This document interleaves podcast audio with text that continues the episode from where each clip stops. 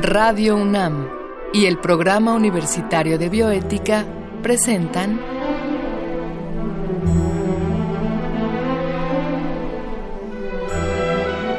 El Árbol de las Ideas.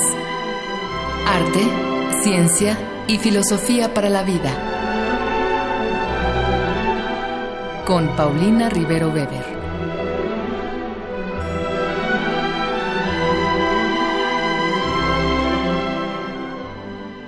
Un saludo a todos los radioescuchas. Yo soy Paulina Rivero Weber, directora del Programa Universitario de Bioética, y en esta ocasión vamos a hablar del estatus jurídico de los animales en nuestro país. Eh, y para ello vamos a contar con la presencia del licenciado Samuel León Martínez, y como siempre de manera previa vamos a escuchar la cápsula que Radio UNAM y el Programa Universitario de Bioética han preparado para ustedes.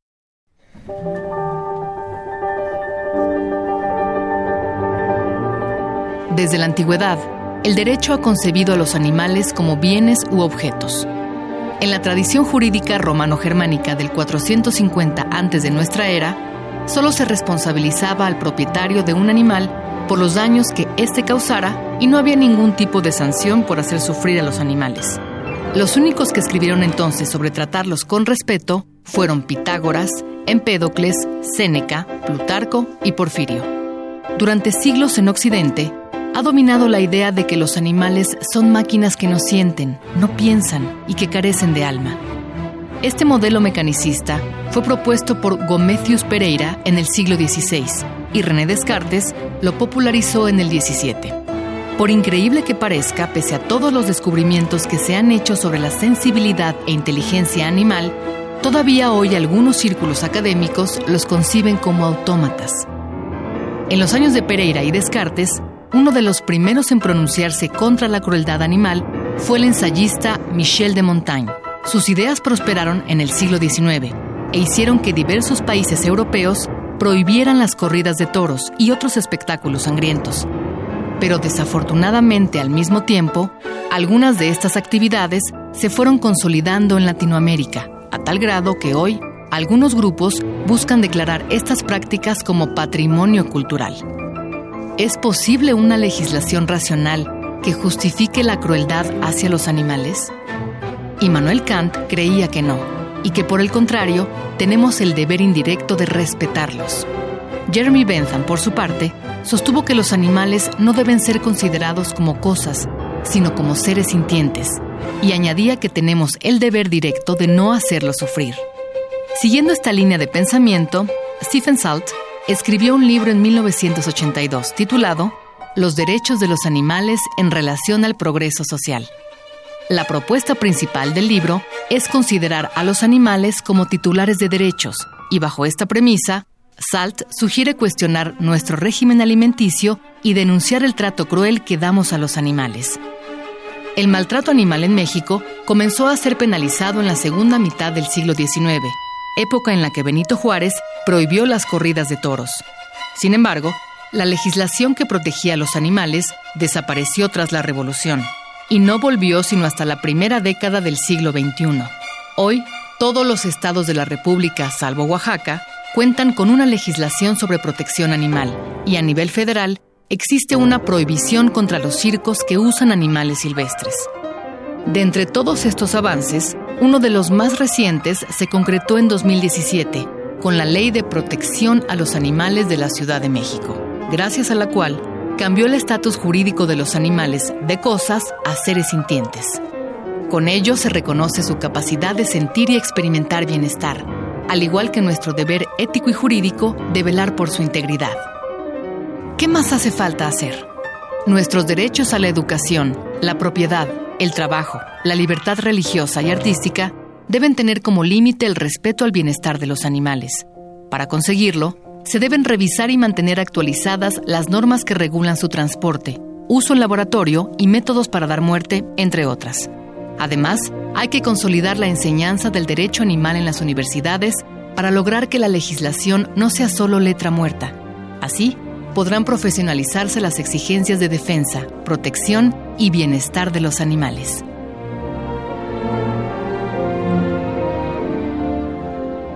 Les decía yo que estamos acá con el licenciado Samuel León Martínez, quien es licenciado en Derecho de la Facultad de Derecho de la UNAM y él se tituló con una tesis sobre la cuestión de los derechos de los animales y de hecho pues ha dedicado toda su vida académica al estudio de este tema.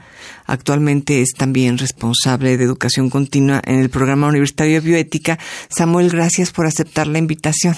Gracias, Paulina. Pues Samuel, ¿nos podrías platicar acerca de cuál ha sido el estatus jurídico de los animales, digamos, a lo largo de la historia, ¿no? ¿Cómo nuestras leyes se han referido a ellos? Claro que sí, mira, hay que tener en cuenta que eh, probablemente el antecedente que ha sido de mayor importancia para todos los eh, países en el derecho moderno ha sido la legislación romana.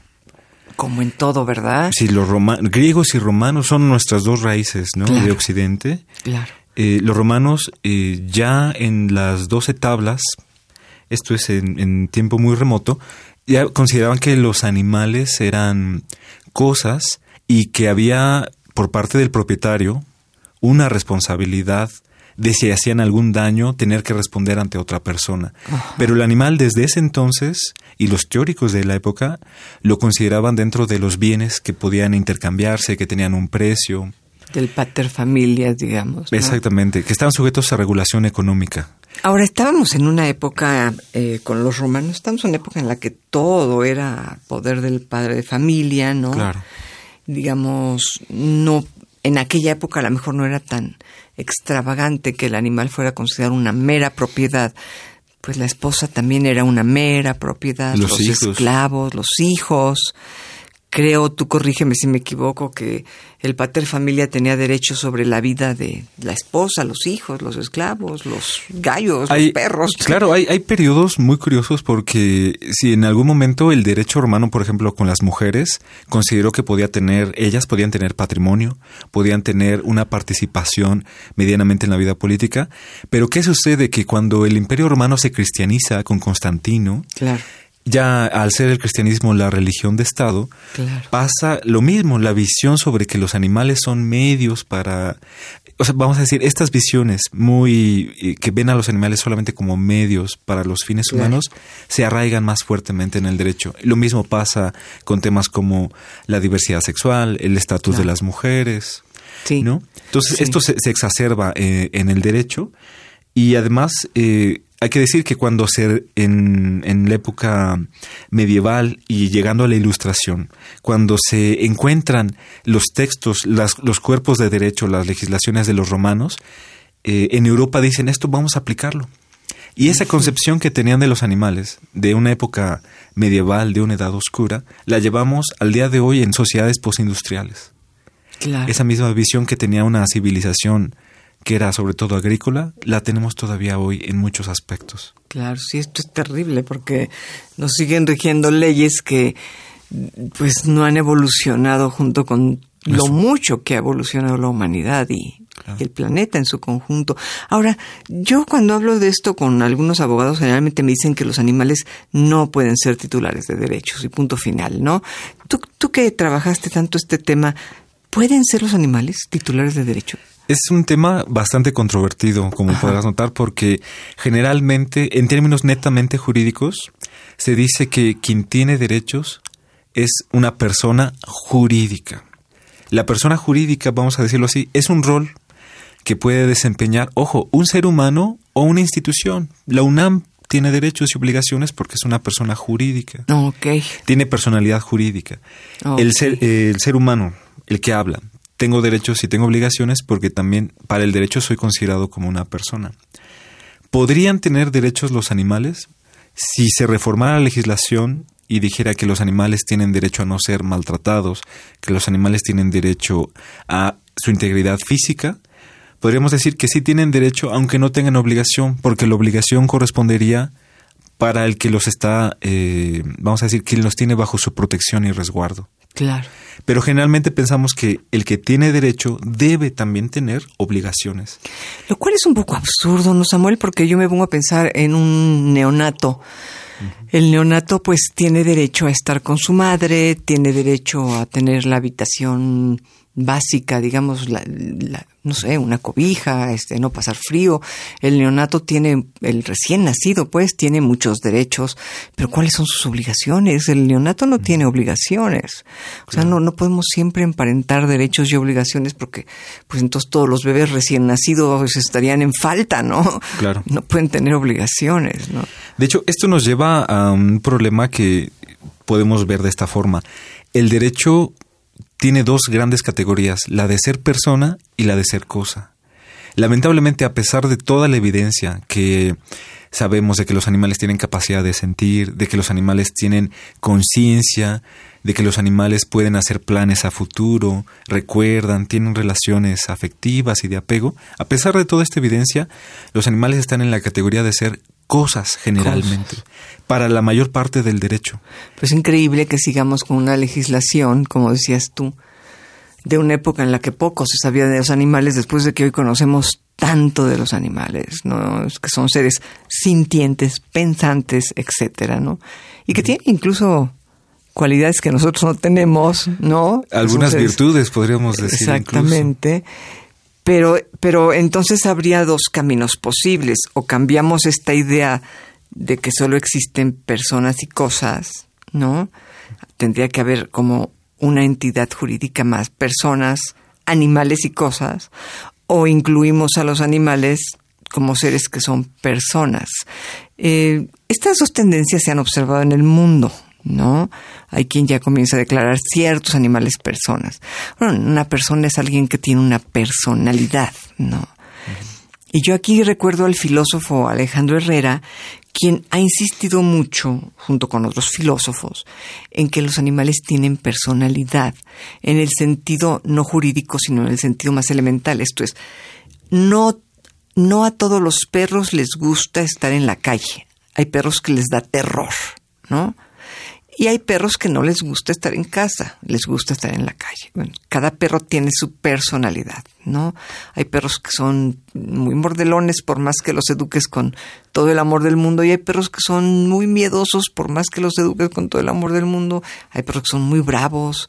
En fin, tú puedes educar una pequeña manada de perros exactamente de la misma manera y cada uno va a ser diferente. Esto, cada uno tiene su personalidad. Ahora, el otro camino sería cambiar el estatus de los animales en el derecho, ¿no? O sea, de hecho, si soy franca, a mí me parece que deberíamos entrarle a todo, a, subrayar las obligaciones humanas para con la vida, todo tipo de vida, desde el perro hasta el árbol, claro, ¿no? Es la única forma de salvar el planeta, concientizándonos de lo importante que es cuidar la vida, por un lado, pero por otro lado, pues también podría lucharse por, por cambiar el estatus de los animales en el derecho, que dejen de ser cosas. Es grotesco que, pues, esta taza con agua que tomo ahora es una cosa, pero un animal, pues, no es una cosa, ¿no? Tú, tú, ves factible, tú ves posible que cambie el estatus de los animales en el pues, derecho. Pues ha ido cambiando lentamente. Te decía que del derecho romano tenemos la concepción de los animales como cosas, pero justamente fue en el derecho inglés con pensadores como Bentham que dijeron que y ahí a partir de ahí, de 1800, se empezó a penalizar, a sancionar penalmente el maltrato hacia los animales. Si bien desde nuestro derecho civil vemos a los animales como cosas, desde el derecho penal se empieza a ver como víctimas de maltrato. ¿Qué es lo que ha pasado? Hay una tendencia internacional eh, muy importante que ha empezado a recopilar en sus textos, en constituciones, que los animales tienen una tercera categoría. No son cosas, no son personas, sino son seres sintientes o dotados de la capacidad de sentir. Y esto lo podemos ver en la Constitución de Suiza, en la Constitución de Alemania, en la Constitución de funcionamiento de la Unión de la Unión Europea, ¿no? El Tratado de Lisboa en la Ciudad de México recientemente y esto se está buscando de alguna manera que fije un antecedente para que de un estándar de cómo debe tomarse en cuenta eh, el bienestar de los animales. Digo, es un pequeño antecedente, hay mucho trabajo todavía que debe hacerse. Ahora, todo esto me, que me planteas es basándonos en el hecho de que los animales sienten, de que los animales son seres sintientes, que, sintientes, perdón, que por cierto es una palabra eh, que ya llegó a usar em, Darwin en el origen de las especies, ¿no? Todos los seres capaces de sentir. Sin embargo, quienes estudian los animales se empeñan mucho en enseñarnos que los animales son capaces de pensar. Bueno, ya nos lo han demostrado, ¿no? Los cerdos tienen mucha más inteligencia que los perros. Sin embargo, nos comemos a los cerdos y no nos comemos a los perros. O nos escandalizamos terriblemente de que los chinos se coman a los perros y nosotros nos comemos a los cerdos, que son más inteligentes, ¿no? Entonces, bueno, habría dos vías, Samuel.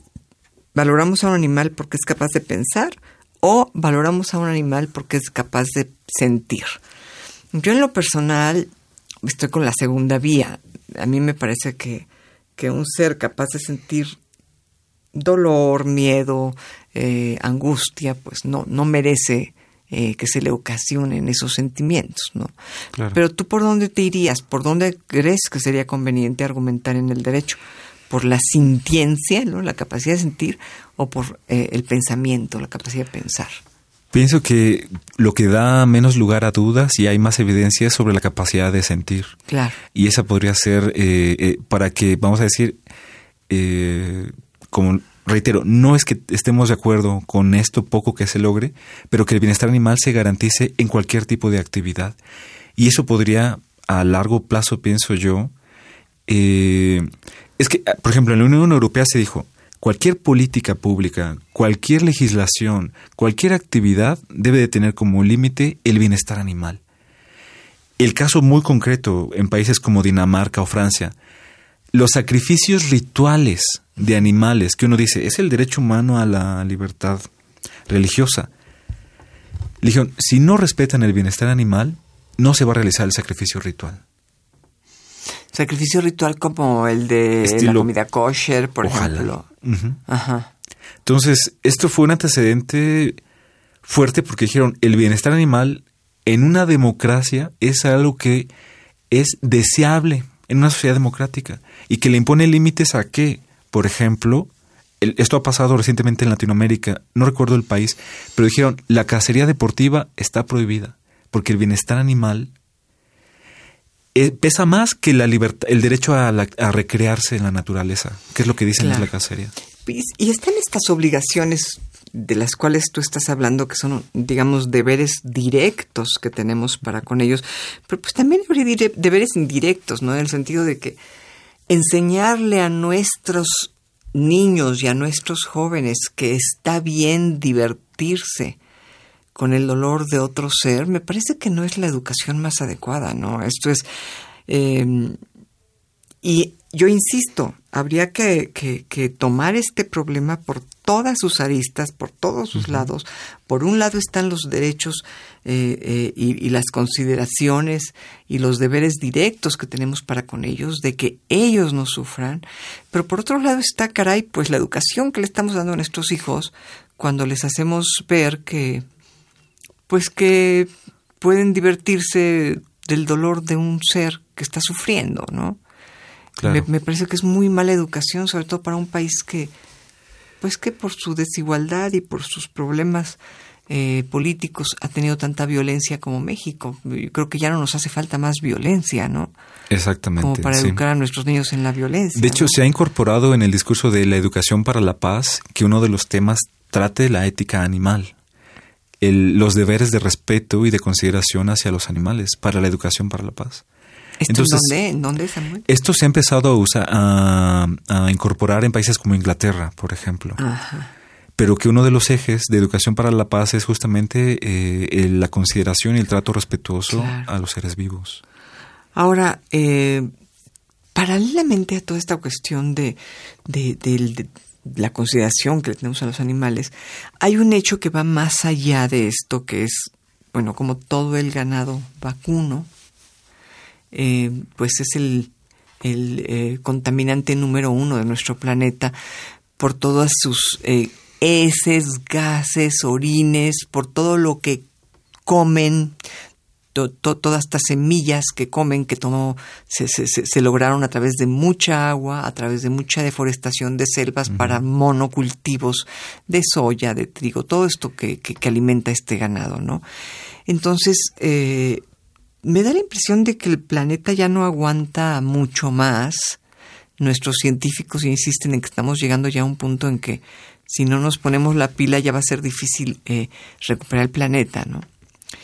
Eh, ¿No crees que sería más prudente en el caso concreto de, del ganado vacuno dejar de actuar por ética, por consideración y simplemente imponer una ética planetaria en la cual ya no es posible tener millones de reses contaminando el planeta y prohibir incluso eh, la producción de carne de, de toro y de vaca. Claro, lo que pasa es que hay intereses económicos grandísimos en la industria de explotación animal y que ellos tienen un lobby muy fuerte con los gobiernos y reciben apoyos, reciben o logran que cierta legislación, por ejemplo en Estados Unidos, ¿qué pasó? Estuvieron mucho tiempo documentando el trato cruel en estas grandes eh, factorías. ¿Cuál fue la respuesta del lobby de la industria? Hicieron una legislación que consideraba como actos terroristas tomar esos videos. Entonces, el tema es que... O sea, lo malo es informarle a la gente lo que sucede adentro de un rastro. Eso es terrorismo. E, es, exactamente, fue Pero un hacer lo que hacen adentro de un rastro no es terrorismo, eso está Entonces, muy bien. Eh, lejos de, de que esto pase, es que se requiere una política que sí piense en un bien común porque claro, estamos, eh, estoy completamente de acuerdo. Aquí el detalle es que como hay intereses económicos tan grandes en la industria eh, de explotación animal, es lejos de ver su fin. Hay, hay, vamos a decirlo, hay una hay un poco de esperanza porque cada vez son más personas las que adoptan una dieta estrictamente vegetariana, que tratan de llevar estilos de vida. Sin embargo, tú le diste ahorita el clavo. Esta es una cuestión política que solamente apoya un poco nuestras acciones individuales, pero Sí, pero el día en que todos dejemos de consumir carne, por ejemplo, vacuna, ¿no? Carne de, toro o de vaca, pues esta industria se desploma. Claro. Y el planeta podría realmente recuperarse, porque eh, yo no sé si tuviste este documental muy, muy recomendable para los que nos están escuchando, un documental que se logró porque fue con el dinero de, de este eh, artista que también es activista, Leonardo DiCaprio, el documental que se llama Cowspiracy, ¿no? La, la, conspiración alrededor de las vacas y del ganado vacuno. Como este documental, pues se lo recomendamos mucho a nuestra audiencia para que se enteren de, de cuál es el nivel de contaminación que produce que nosotros consumamos carne de, de, de vaca o de toro, ¿no?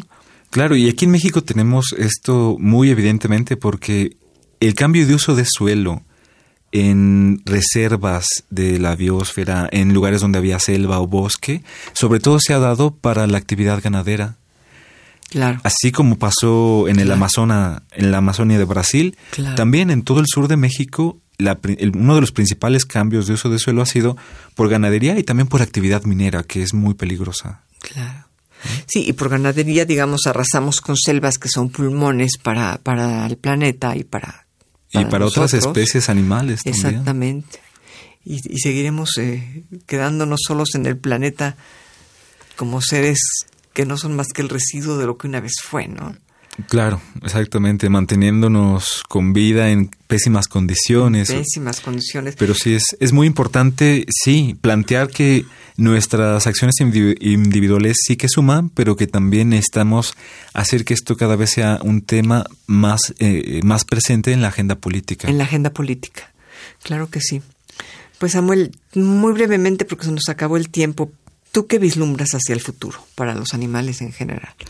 En cuanto al derecho, en cuanto a esto que hemos hablado. En cuanto a corrientes que, que, se pueden ver en tema de derechos, eh, podemos decir que al menos en el caso de México eh, es necesario y se está se, se, ha estado trabajando en ello una ley que sea de aplicación federal que contemple los estándares de bienestar animal porque hay algunas legislaciones locales, la regulación no es homogénea.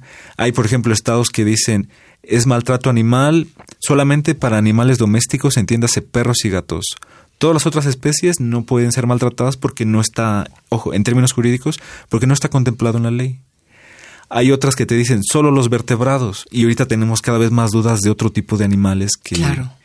Entonces, una ley eh, que pueda dar un estándar homogéneo para todo el territorio da criterios y da certeza jurídica sobre qué condiciones sí podemos eh, tomar en cuenta para todas las especies. Claro. Entonces, eh, yo pienso que se va a ir homogenizando e incluso podemos llegar a pensar, por ejemplo, a través de organizaciones como la OIE, que puede haber incluso ya aspectos regionales, estándares regionales para América Latina, por ejemplo.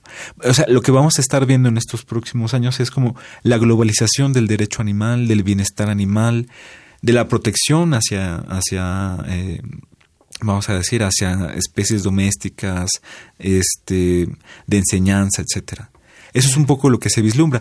Es quizá remoto pensar que los animales sean considerados como personas, porque los intentos se han hecho desde hace muchos años, pero yo no estoy seguro este, de que jurídicamente será muy interesante ver si se logra que un juez, como dice Stephen Weiss, así como el juez Mansfield declaró que no era posible que una persona en Inglaterra fuera una propiedad, y dijo se debe de liberar a este esclavo. También un juez toma ese criterio de decir no es posible que un animal sea una propiedad, se le ampara por el derecho y sea considerado una persona. Eso sería una cuestión, un hito histórico. Pero, no pero parecía ser que jurídicamente solamente uno de dos caminos. O los consideramos personas para que puedan tener derechos, o creamos una nueva figura eh, jurídica en la cual no sean cosas, ¿no? Sino sean pues animales sintientes, que es lo que son finalmente, animales capaces de sentir. Claro. ¿No? Pues Samuel, te agradezco muchísimo que hayas estado acá con nosotros.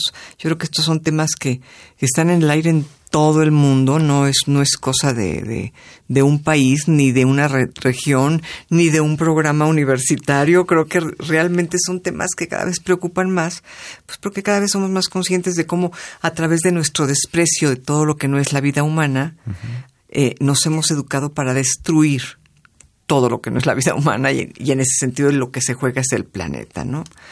Este, yo te agradezco mucho que estés. Gracias por la invitación. Y bueno, pues quiero agradecerle también eh, a ustedes habernos escuchado y a Marco Lubián la producción de este programa, así como en controles técnicos gracias a Susana Trejo. Y escuchamos, como siempre, la voz de Gisela Ramírez en la cápsula cuyo guion contó con la adaptación de Andrea González al texto original de Diego Dionisio Hernández. Se despide de ustedes su servidora Paulina Rivero Weber.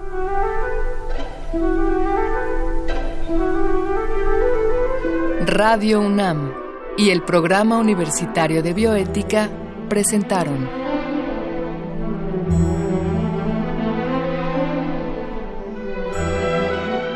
El Árbol de las Ideas.